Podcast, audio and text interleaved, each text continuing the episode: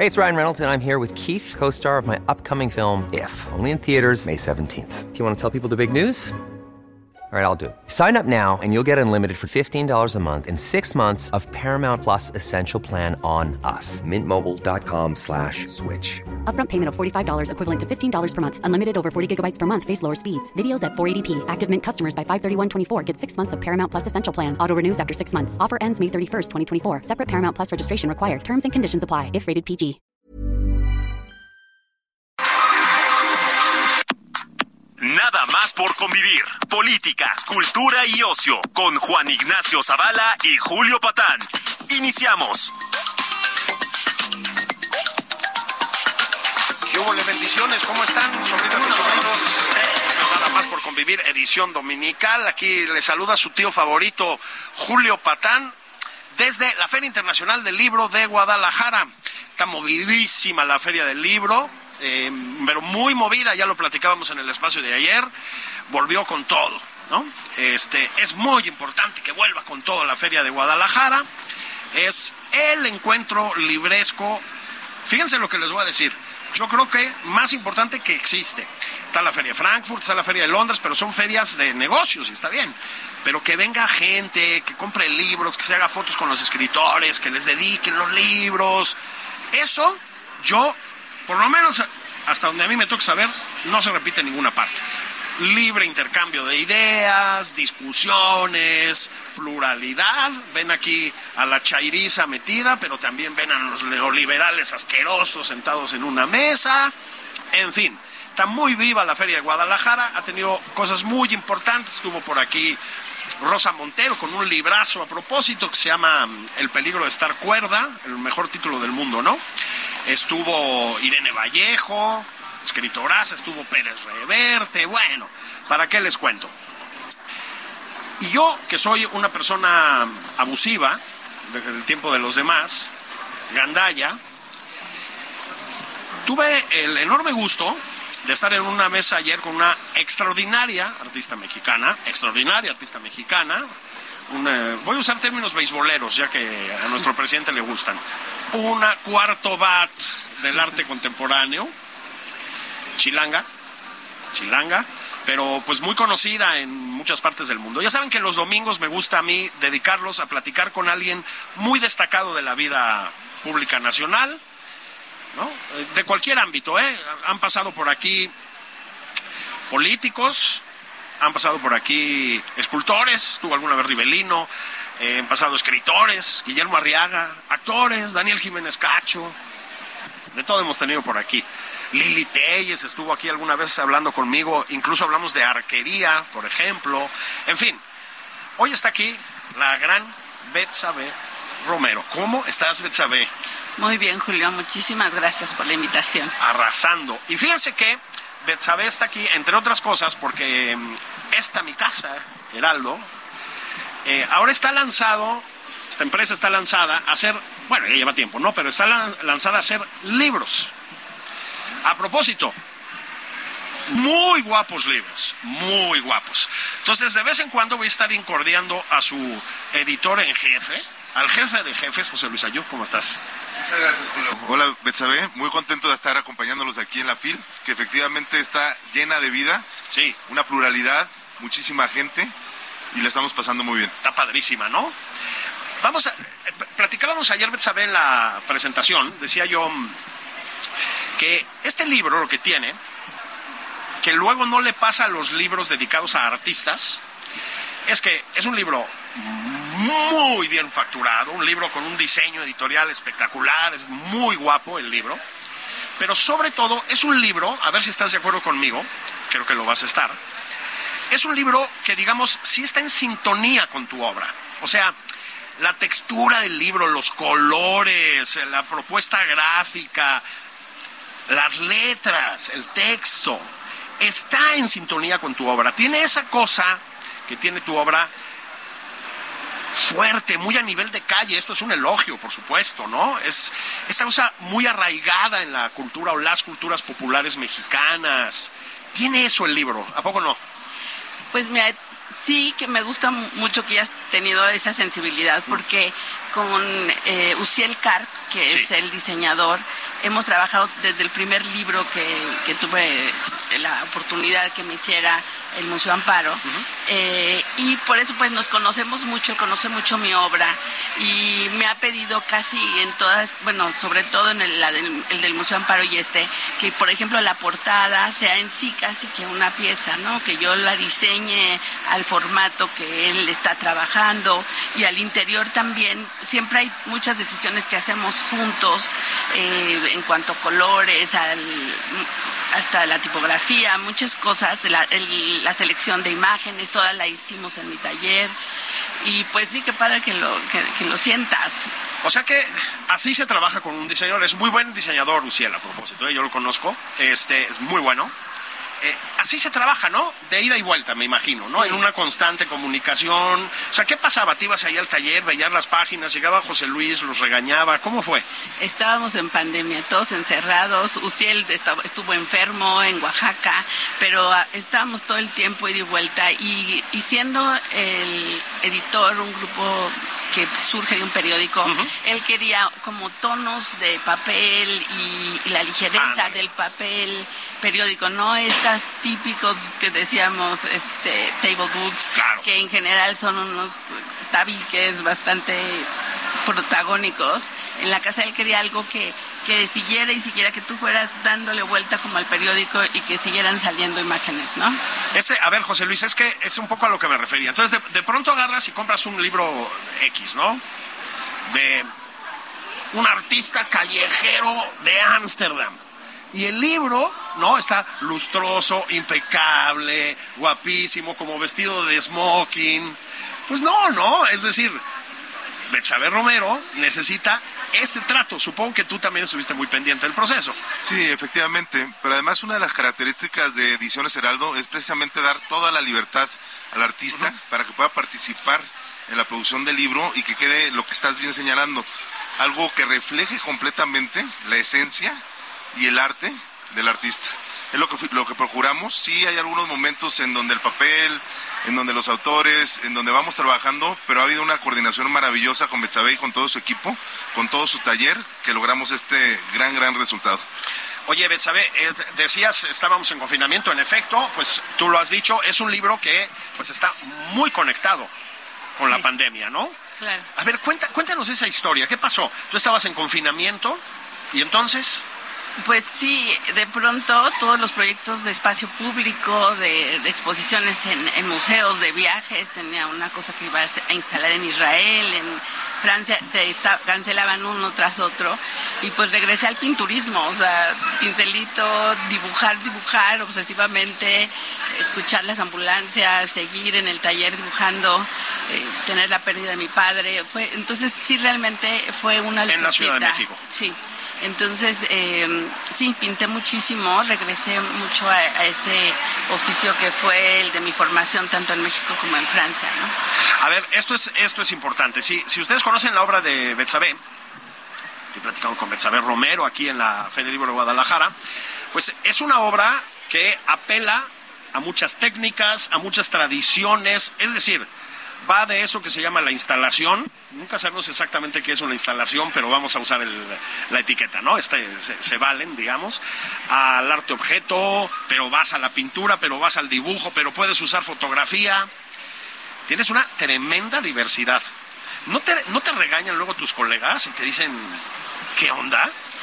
Sí, sabes, especialmente creo que tengo mucho que ver si tuviera que decir hacia qué oficio me, o técnica me, me tiro más, creo que es a, la gráfica, al múltiple. Sí, sí, sí. Y eh, en gráfica hay un gremio como muy ortodoxo que respeto muchísimo, ¿no? Eh, se manejan mucho en Club de Tobis y hacen ediciones entre amigos y, y siempre me dan muchísima envidia y, y, nunca me invitan, pero no importa. ¿No te invitan al Club de Toby? Muchas veces en no. En este país todavía hay demasiados clubes de Toby, ¿eh? déjame decirte, no solo en ese ámbito. Pero agarro mis llantitas e imprimo en donde voy pudiendo. sí, a ver, ya que, ya que sacas el tema, no se trata de ponerte en guerra con tus colegas, ni mucho menos, pero sigue siendo difícil la condición de mujer en el arte mexicano contemporáneo. Me refiero en el sentido práctico, es decir, pues uno tiene que moverse en ferias, en galerías, en museos, pues bueno, hay que vender, hay que mostrar tu obra, las publicaciones. ¿Sigue estando muy machín el medio, sinceramente? Mira, pues sabes que desde la guerrilla de Guerrilla Girls y, muchas grandes mujeres que de los 60, 70, especialmente 70, abrieron camino este, Con, una lucha férrea, eh, pues han abierto, pero digo, hoy por hoy, en, 2019, para una conferencia, siempre me invitan de pronto a dar conferencias de género y pues me pongo a investigar y eh, se hizo una investigación acerca de, qué tamaño es el mercado de las mujeres en el mundo del arte, en el mercado del arte, tomando en cuenta ferias y subastas. Y es el 2%. ¿El 2%? Y ese 2% ¿Estamos hablando en un de año. mundial? Sí. ¡Wow! En un año lo que vendieron las mujeres vivas y muertas ocupó el 2%. Y ese 2%, Picasso muerto, lo hizo en el mismo tiempo. Fíjate, e incluso es impresionante lo que me estás diciendo. O sea, yo sabía, desde luego, en fin, tenía una noción de que es así este mundo, pero no pensé que fuera una cifra hoy en pleno siglo XXI o 2%. Pero en franco crecimiento, porque en la última década creció del 1 al 2. Ah, ya ves, vamos mejorando. Y eso que tienen a Frida Kahlo para vender algo, ¿no? Este, porque, oye, es, es, es absolutamente brutal lo que me estás diciendo. Ahora, pues sí, estas cuestiones sobre otra forma de decirlo, ¿no? El machismo, la sobremasculinización, ese es uno de tus temas recurrentes. Sí, eh, sí, bueno, por ejemplo, eh, invadir el mundo del automóvil, que es un objeto de, mucha identificación con lo masculino. Sí. Eh, la movilidad, o sea, Baudrillard decía, no, la casa, los de sedentario, la mujer, ¿no? La madre del otro lado, pues lo móvil, el carro. Sí, lo móvil, pero con el cordón umbilical hasta el estambre de la abuelita dentro de la casa. Ese es el tipo de obras que, que hago. Porque yo decía, bueno, la cocina sí, bueno, pero los grandes chefs, la mayoría son hombres, ¿no? el, la costura, el tejido, sí, las mujeres, pero los grandes diseñadores son hombres. Entonces, este, los peinadores, los grandes estilistas son hombres cuando estamos ahí todo el día con la estética. Entonces, bueno, pues, ¿por qué no hacer unos automóviles y unas llantas y cambiarles un poco la temperatura, la piel? ¿No? Ahora, a ver, las llantas de Betsabe Romero, pues son, vaya, son, o sea, voy a usar un término megamamón que no se debe usar, pero lo voy a decir, o sea, son icónicas ya, son, son un son una escala obligada en quien quiera conocer el arte contemporáneo, pues, y no digamos el arte contemporáneo mexicano. A mí siempre me intrigó tu manera de llegar a las llantas. O sea, fue un ataque directo a una especie de, otra vez, como de icono de la masculinidad un poco burra, digamos. Pues yo creo que también todo este mundo patriarcal le ha, llevado a, sobrevalorar una categoría como la velocidad. Y yo creo que el arte desde mi trinchera tiene que ser un ejercicio de resistencia a la velocidad. y, desde esa paciencia, este, ese modo de, de, hacer altos, de no estar compitiendo por llegar antes. A lo mejor es un lado un poco femenino de la cultura, pero me importa más luchar contra la velocidad que estrictamente contra los hombres que están conduciendo, ¿no? Sí. Aunque hay algunos que sí se lo merecen sobradamente. ¿eh? Oye, ¿tú dirías que este, es un, este libro es una buena mm, puerta de entrada a tu obra en general? Sí, es un buen mosaico, por decirlo así. es representativo de su totalidad. Sí, como, decía José Luis, no hubo ni la, ni la pulsión porque fuera retrospectivo, ni monográfico, ni nada. Y, y, por eso de pronto pues fue una selección de, estos proyectos que no se habían publicado antes, que no se habían visto y que también tuvieran que ver em, con el momento que estábamos viviendo, ¿no? Entonces, con, y los temas que siempre he tratado. Así que sí, sí, es un buen mosaico. Es un buen mosaico. Decías, lo que no se ha visto hasta ahora, lo que no se había visto hasta ahora, ¿dónde estaba todo eso? ¿Qué pasó? Bueno, pues he tenido también la suerte de, representar a México en, foros importantes eh, y también eh, en el mundo, ¿no? Trabajando con eh, universidades, con académicos bienales como Bienal Sur, donde eh, trabajos que se han presentado en Bogotá, en Cúcuta, en, este, Brasil o en Estados Unidos, en, Canadá, sí, todo eso. Sí, sí, bueno, además sí, sí eres una artista muy viajera. eso me llevaba a pensar que debe haber hecho todavía más complicado, supongo, ¿no? Más duro, más cruel el confinamiento pandémico para ti. Pero disfruto mucho regresar a mi casa. Me gusta mucho cocinar.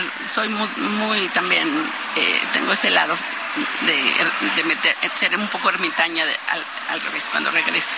O sea, necesitas, digamos, después de ahorita vamos a hablar de eso, yo creo que ya en la segunda parte, ¿no? De, por ejemplo, Dubai, ¿no? Sí. Que eh, hiciste un proyecto espectacular. No se dice proyecto, porque los proyectos no, son cosas que no existen, ¿no? este, hiciste una pieza espectacular, bueno, eh, hicieron, sería la manera correcta de decir una pieza espectacular. Eso ahorita lo platicamos, pero te vas a Dubai o te dicen, oye, pues vente a X, a Madrid, ¿no? A dar una conferencia o a montar una expo o a lo que sea. Y si tienes esa necesidad como de volver a casa, enclaustrarte, meterte a tu taller. Hay gente que no, ¿eh? O sea, hay gente que puede vivir en circulación. No, yo sí necesito, sí, es un sub y baja y necesito el baja. Necesito el baja, sí. bastante. ¿Tienes el taller en casa? En, casa de mi madre, en donde yo nací. Ah, no me digas. No me digas. O sea, sigues vinculada a eso, digamos. Sí, desayuno con mi mamá. Cuando puedo, como ahí con las recetas de mi abuelita de toda la vida. A eso huele la cocina hasta, y yo estoy arriba y y llegan los aromas para recordar. Ah, qué bonito. Eso sí no lo sabía yo, fíjate. ¿eh? No, no sabía que tenías como esas dinámicas. Sí, porque además, pues el tour, la gira y demás, pues mata la creación inevitablemente por temporadas, ¿no? Me, imagino que estás en el hotel y pues vas a ver al, yo sé, ¿no? Al director del museo y al galerista y tienes que montar y meterte en la museografía. Pues no hay manera. O sí, por lo menos te llevas libretas, lápices, yo qué sé, ¿no? Estoy inventando. Dibujas, este, boceteas o... Sí, todo el tiempo. Y en general estoy simultáneamente en varios proyectos que están en diferentes niveles de avance, en diferentes momentos de realización. Y cuando ya toca instalar, me voy con mi mano derecha, pero estoy en contacto con mi taller haciendo cosas. Vamos a volver al... Vamos a, vamos a volver al tema, si te parece bien, de dibujar y de la pintura. Dices, volvimos a eso durante, durante la pandemia. Y ahí te va. Tu formación es esa, ¿no? No todos los artistas, no todos los artistas hoy tienen esa formación en el mejor sentido, ¿eh? Formación académica rigurosa que tienes tú. Ahorita si quieres, ahorita nos cuentas, ¿no? Tuviste una formación muy rigurosa, muy rigurosa. Y luego te has movido, pues eso, hacia otras plataformas, técnicas y etcétera. ¿Siente la necesidad permanente de volver al dibujo? ¿A la pintura? Pues es que no no es volver, nunca me he ido de ahí. O sea, en general como, bueno, las llantas que dices, con icónicas, eh, tienen mucho dibujo y después grabado al modo del grabado del linóleo. es un, es un, son impresiones que se parecen a, ese, a, esos grabados de esas técnicas, que además tienen mucho que ver con la gráfica mexicana, con el taller de la gráfica popular, que, era de ese, de, ese, de ese tipo. Entonces, a mí sí me conecta con, con esa historia que además durante esa, esa época del muralismo, yo prefiero el taller de la gráfica popular a estas grandes expresiones machurrinas de murales de, héroes. Sí, del muralismo contundente. también de la historia oficial. O sea, esto que pasaba en los talleres de la gráfica popular, que iban a las zonas obreras, que trabajaban con los niños, y el resultado que es menos comprometido con la historia este, con, oficial o así, de mayúsculas, me parece más genuino y más de, de, de veras. Entonces, en la historia del arte yo respeto mucho eso y por ahí va mi llanta. Sí, tampoco creo que, tampoco creo que rechaces el muralismo per se ni nada, ¿no? Pero creo que tienes una, una, pues un distanciamiento crítico, diría yo, con eso, ¿no? Sí. Pero sabes, pero pues también sabes calibrar el peso que tiene en la tradición mexicana, ¿no? No, definitivamente, ¿no? Y creo que los muralistas son eh, los padres apócrifos o no sé cómo diría del, también del expresionismo abstracto en Estados Unidos, que no se va a reconocer en la historia oficial del arte de Estados Unidos, pero lo son. ¿Te imponían mucho el muralismo en tus años de estudiante? O sea, ¿seguía muy presente eso en la academia? Tú eres muy joven, eres generación 63, si recuerdo yo bien. Este, pero el muralismo duró mucho en los salones de clase. Bueno, los salones de clase es una forma de hablar. ¿Todavía estaba muy fuerte ahí? ¿Estaba muy presente en los maestros y eso? No, fíjate que no, claro que no. O sea, ya, eh, no, pues ya había pasado la ruptura. Sí, sí, sí. Eh, cuevas, y, rojo y demás, claro. Pero eh, ah, lo chistoso es que en San Carlos, en la época que yo hice la maestría, llegaban mucha gente, muchos estudiantes de maestría de Centroamérica, de Sudamérica, que venían buscando esa academia del o sea, buscaban la, este, la enseñanza del moralismo, ¿no? Fíjate que sí, es este, si quieres, vamos a pausa rapidísima. Este, aquí son rápidas las pausas y volvemos a platicar un poquito de tus años de formación y luego a ver si platicamos de Dubai. A mí eso me, me gustó mucho eso que hiciste en Dubai, que coordinaste en Dubai, tal vez sea la manera más precisa de decirlo, que no, sí que hice. Hiciste, sí. Bueno, hiciste y coordinaste, pues, porque fue un, trabajo colectivo, a eso me refiero, ¿no? Este, ahorita platicamos de eso y a ver si platicamos un poco de tus años de formación. Estamos en la Feria del Libro de Guadalajara, estoy platicando con Betsaber Romero y su implacable editor, José Luis Ayú, eh, durísimo, un hombre durísimo. Soy Julio Patán, ya les decía, volvió en pleno la Feria del Libro de Guadalajara, está vivísima. Ayer presentamos a Betsabe Romero en un salón grande y lleno, tengo que, que decirlo. Sí, la taquilla sí importa, ¿cómo que no? Estamos platicando sobre su obra, sobre el mundo y sobre otros temas, ya les digo, aquí en la Feria del Libro de Guadalajara, en Expo Guadalajara. Volvemos después de la pausa. Agarren un caguamón si quieren. Pues es domingo, se vale, ¿no? Métanse unos tacos de barbacoa, ¿no? Las tortas ahogadas. Bueno, si están en Guadalajara, oyéndose en Guadalajara, tortas ahogadas. A mí sí me gustan. Volvemos enseguida. Esto es nada más por convivir.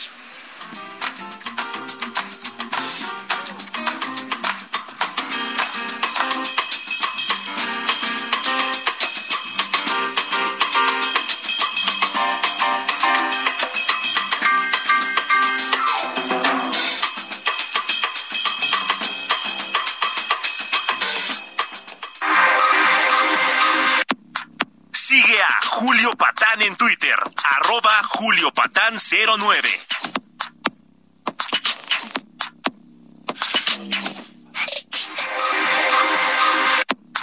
Esto es Nada más por convivir, una plática fuera de estereotipos con Juan Ignacio Zavala y Julio Patán.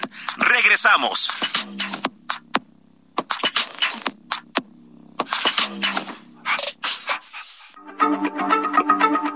Heraldo Radio, la H se lee, se comparte, se ve y ahora también se escucha.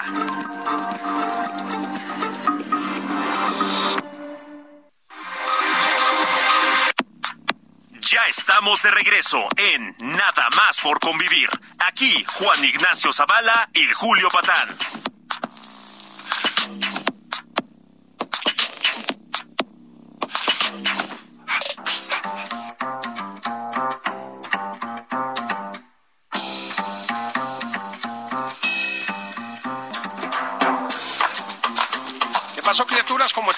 Bendiciones, sobrinas y sobrinos. Estamos aquí de regreso, nada más por convivir. Feria del Libro de Guadalajara 2022. Me están diciendo los organizadores que han asistido 806 mil personas en una semana a la Feria Internacional del Libro. ¿Saben quién no vino? No vino el presidente, raro, ¿verdad? Un saludo al presidente de la República si nos está oyendo. Luego dice que aquí en el Heraldo estamos desatados, dice el presidente. Este, le mandamos un saludo al, tigre de Tepetitán. Estoy platicando con Betsabe Romero, tremenda artista mexicana. También con José Luis Ayub, su editor. Libro nuevo, libro nuevo en el Heraldo. Betsabe, antes de irnos a la pausa, prometimos platicar, ya lo estábamos empezando a hacer, un poco de tus años de formación. Decías con mucha razón, no, el muralismo ya había salido un poco de circulación en las aulas, digamos. Obviamente, pues estaba ahí la potentísima, para empezar, ¿no? La potentísima generación de la ruptura, la generación del medio siglo, la de Cuevas, que cargó a muerte, ya saben ustedes, contra el muralismo, luego lo matizó, pero sí, la de Vicente Rojo, bueno, en fin, un, un orden al bat espectacular, García Ponce, etcétera. A propósito, que tenía también una especie de correlato, ¿en qué término mamonazo me aventé, verdad? Este, de correlato literario con el otro García Ponce, con, con Pacheco, con Monsi, con Pitol, en fin, un momento muy potente de la cultura mexicana. A ver, sabes, mucho más joven que todos esos señores, por supuesto. ¿Eso sí estaba presente en las aulas? ¿Fue importante para ustedes en aquellos años?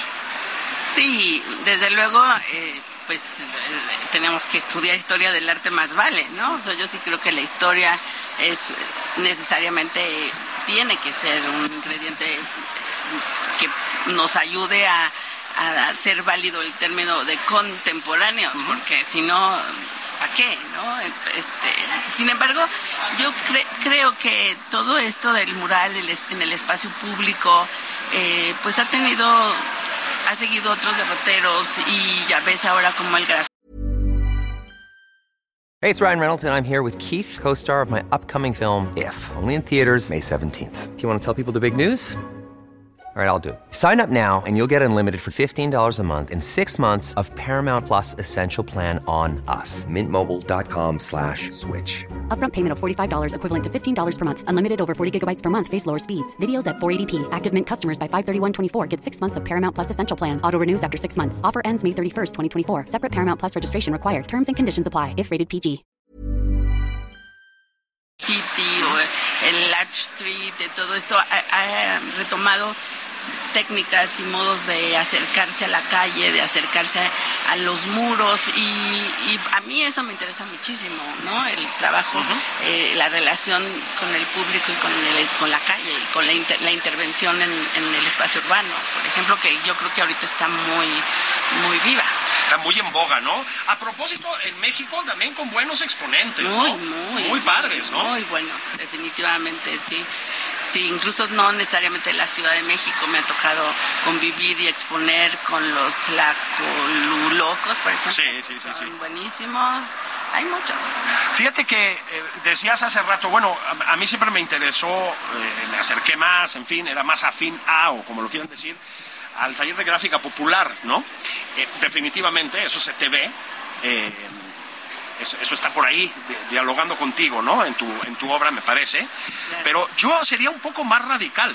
No, creo que no solo el taller de gráfica popular, creo que tiene tu obra también una conversación, otro término mamonazo, ¿verdad? Este, una, pero sí, una conversación, incluso casi voy a decir con lo callejero, es decir, la calle está ahí en tu obra, o sea, popular, popular, popular. O sea, tienes una mirada también muy a lo contemporáneo.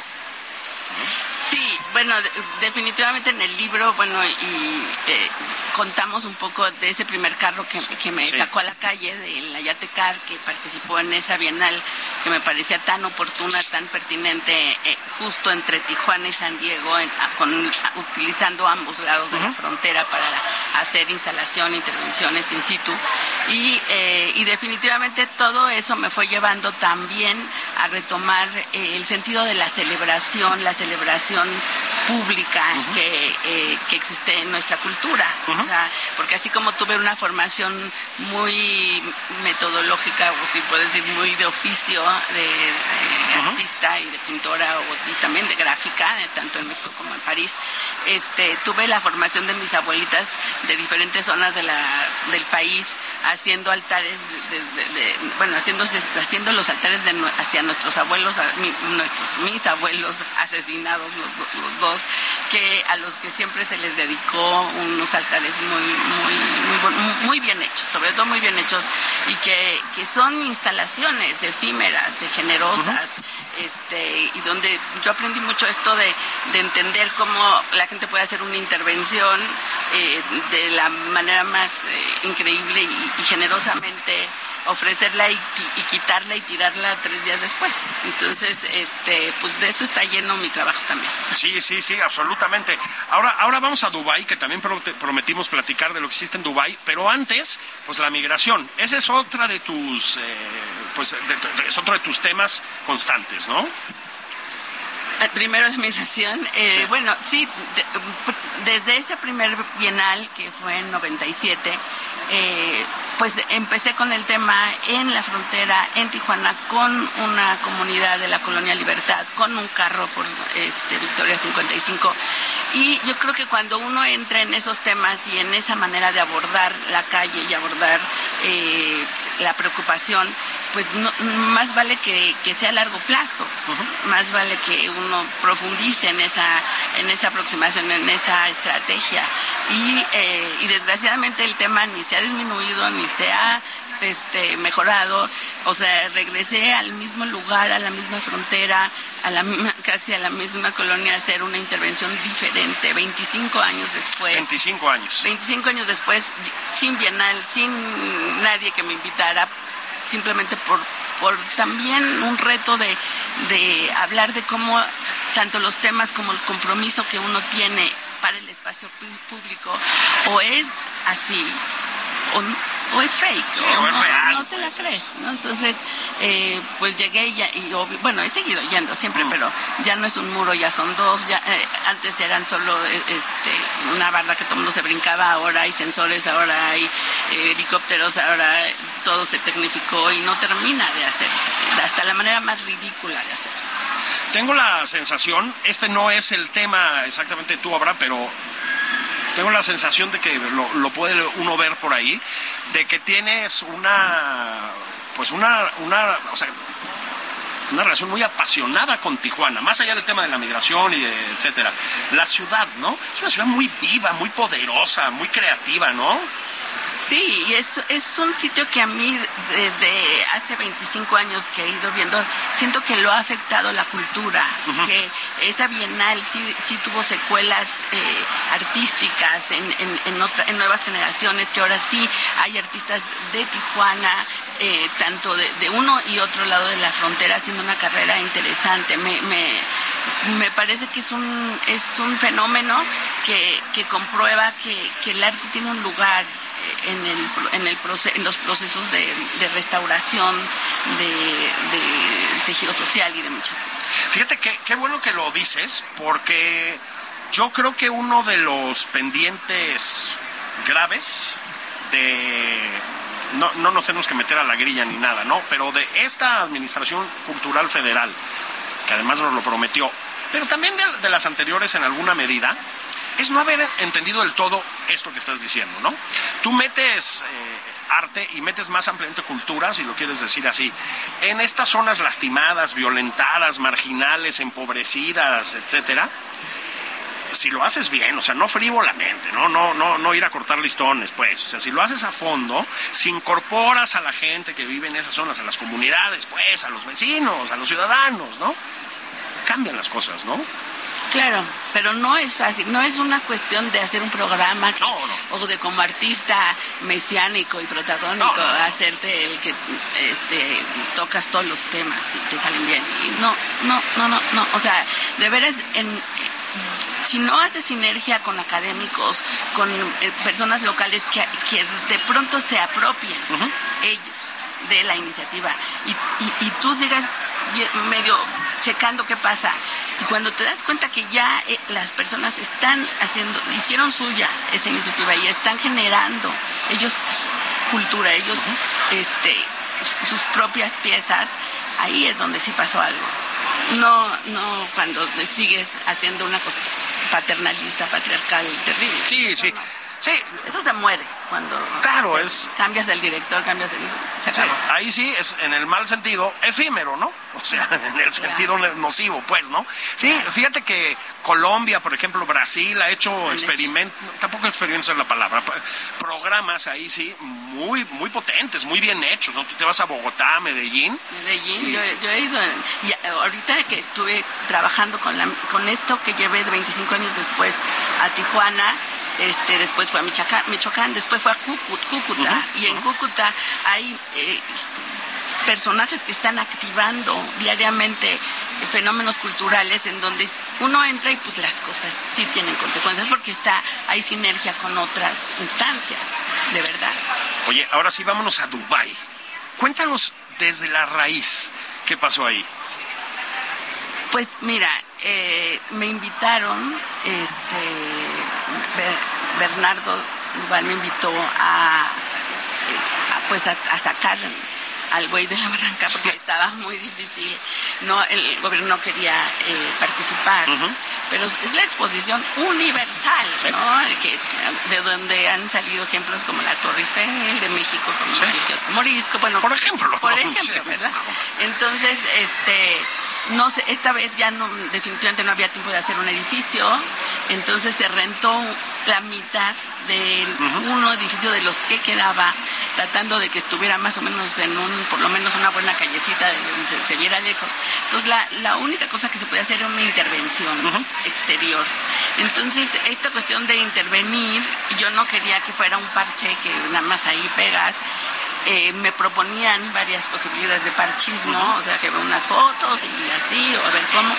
Entonces, yo eh, casi siempre mis, mis investigaciones eh, buscan que haya sentido, construir el sentido desde el mismo material que, usara. yo había participado en una bienal en Egipto, me tocó la cuestión bueno, del mundo árabe hacia las mujeres, yo como artista difícil. Híjole. O sea, incluso quitaron mi obra, aunque se había ganado el primer lugar en la Bienal, porque, bueno, ya lo platicaremos algún día, pero al final yo sí quería tener una postura de género, sí me parecía importante, estaba pasando lo de Siria, o sea, me, importaba mucho que, hubiera una voz de mujeres.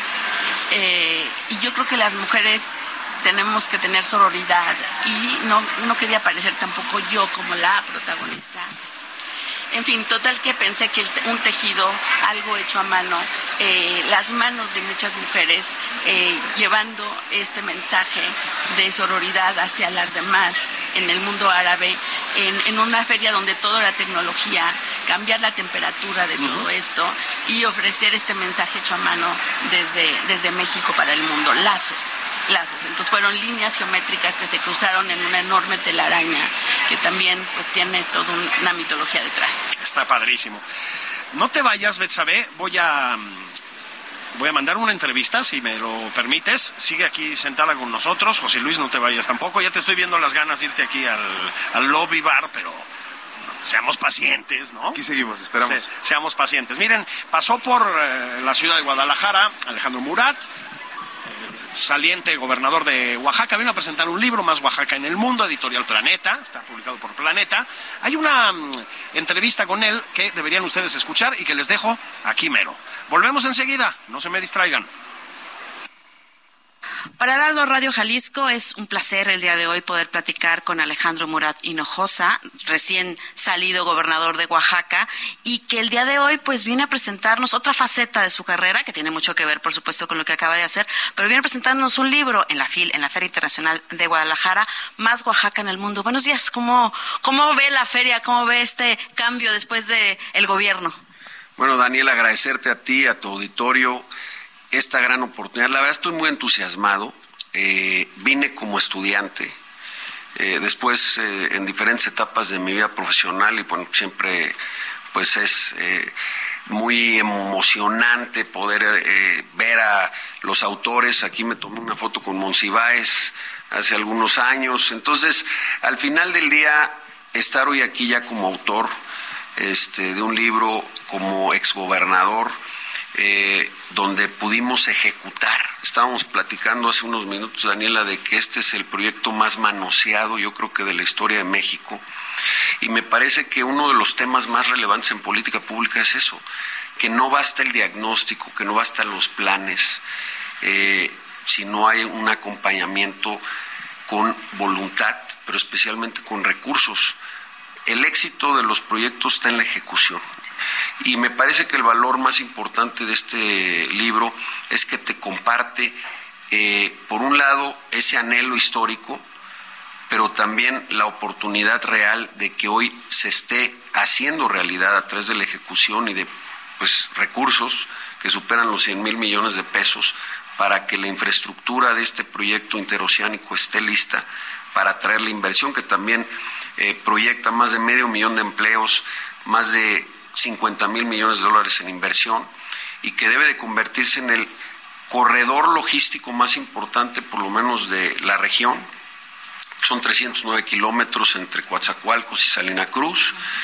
Y bueno, al final hoy también la geopolítica mundial, la geoeconomía, ¿no? Con esto del nearshoring y del friendshoring, este, pues nos está beneficiando para que esto realmente sea lo que todos los mexicanos hemos esperado a través de la historia, ¿no? Y es que, bueno, estamos hablando de Más Oaxaca en el Mundo, que es el libro que Alejandro Murat viene presentando a la Feria Internacional del Libro, y son las bases del corredor interoceánico. Platicábamos previo a esta entrevista justamente la importancia de que la gente en el país conozca de qué se trata el proyecto. En realidad, digo, escuchamos el nombre, sabemos de que es este corredor que tendríamos que tener en la cintura que le llaman del, del país o del sureste mexicano, que es, como decía, de Salina Cruz a Coatzacoalcos, pero creo que falta comunicar la importancia de esto, porque esto nos daría pues un, paso muy importante a las, a las mercancías, tanto de un lado de la costa de Estados Unidos, digamos, mucho más cerca, como incluso para el país y China y todo esto, ¿no?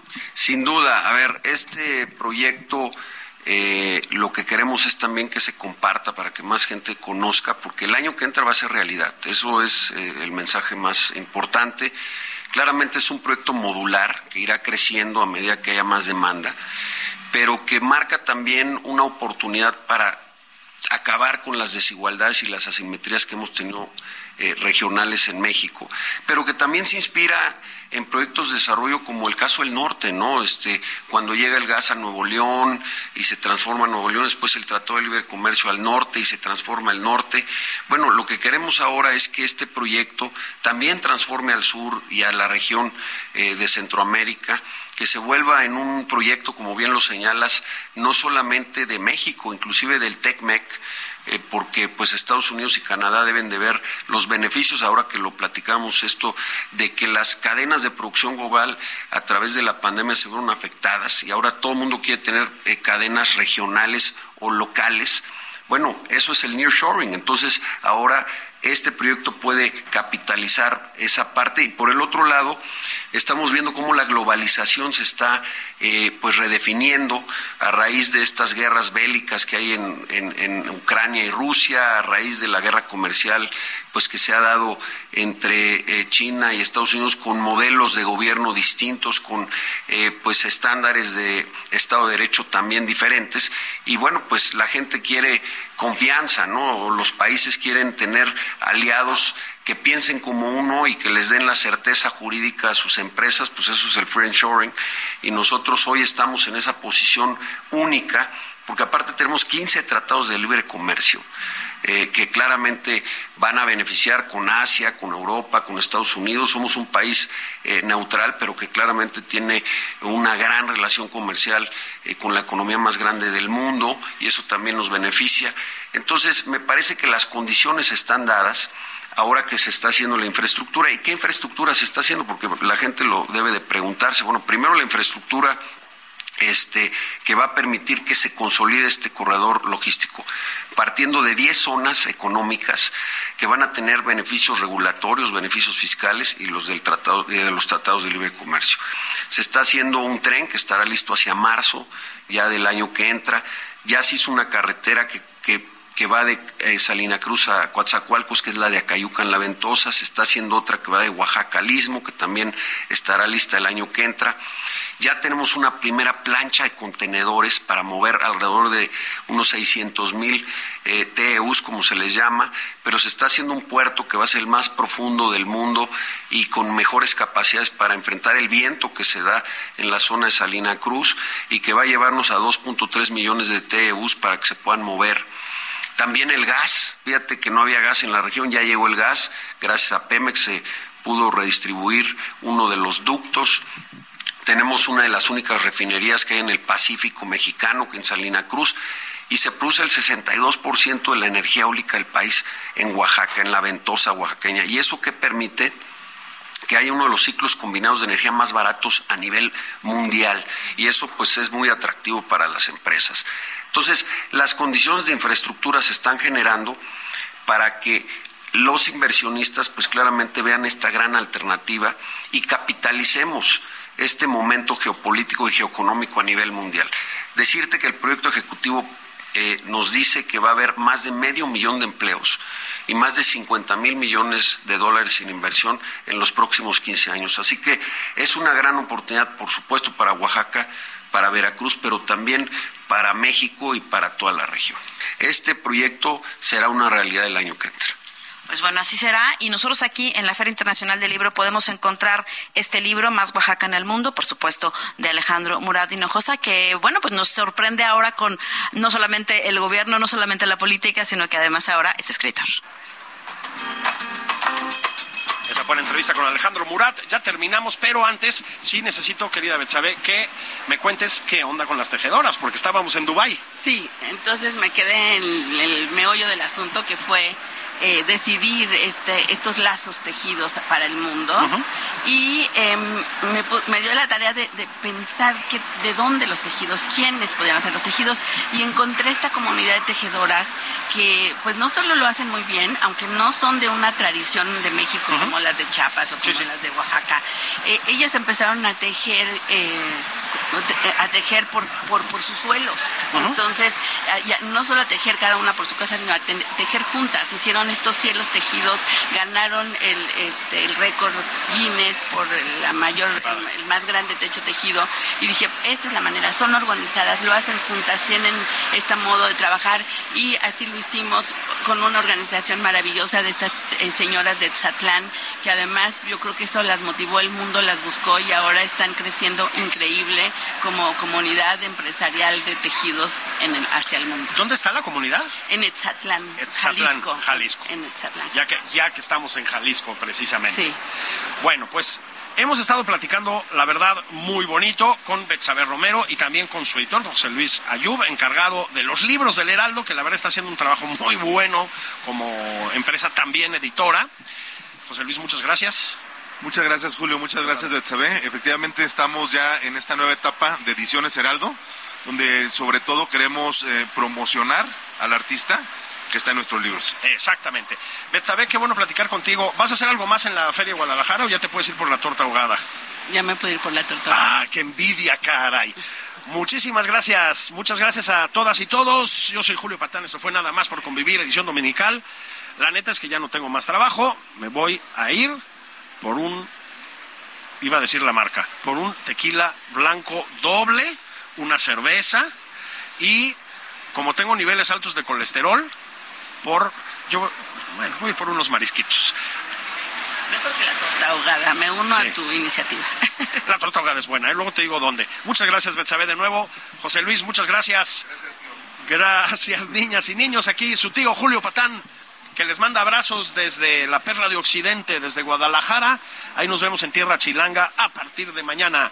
Cuídense mucho, échense ahora sí el caguamón, la, el paquetaxo, la barbacha, el tequila, su veneno favorito. Un abrazo.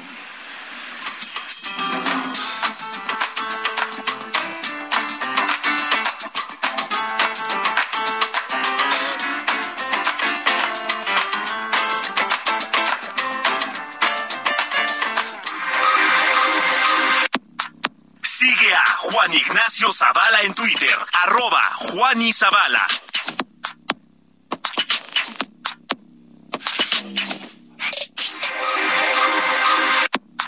Esto fue Nada más por convivir, el espacio con política, cultura y ocio, con Juan Ignacio Zavala y Julio Patán.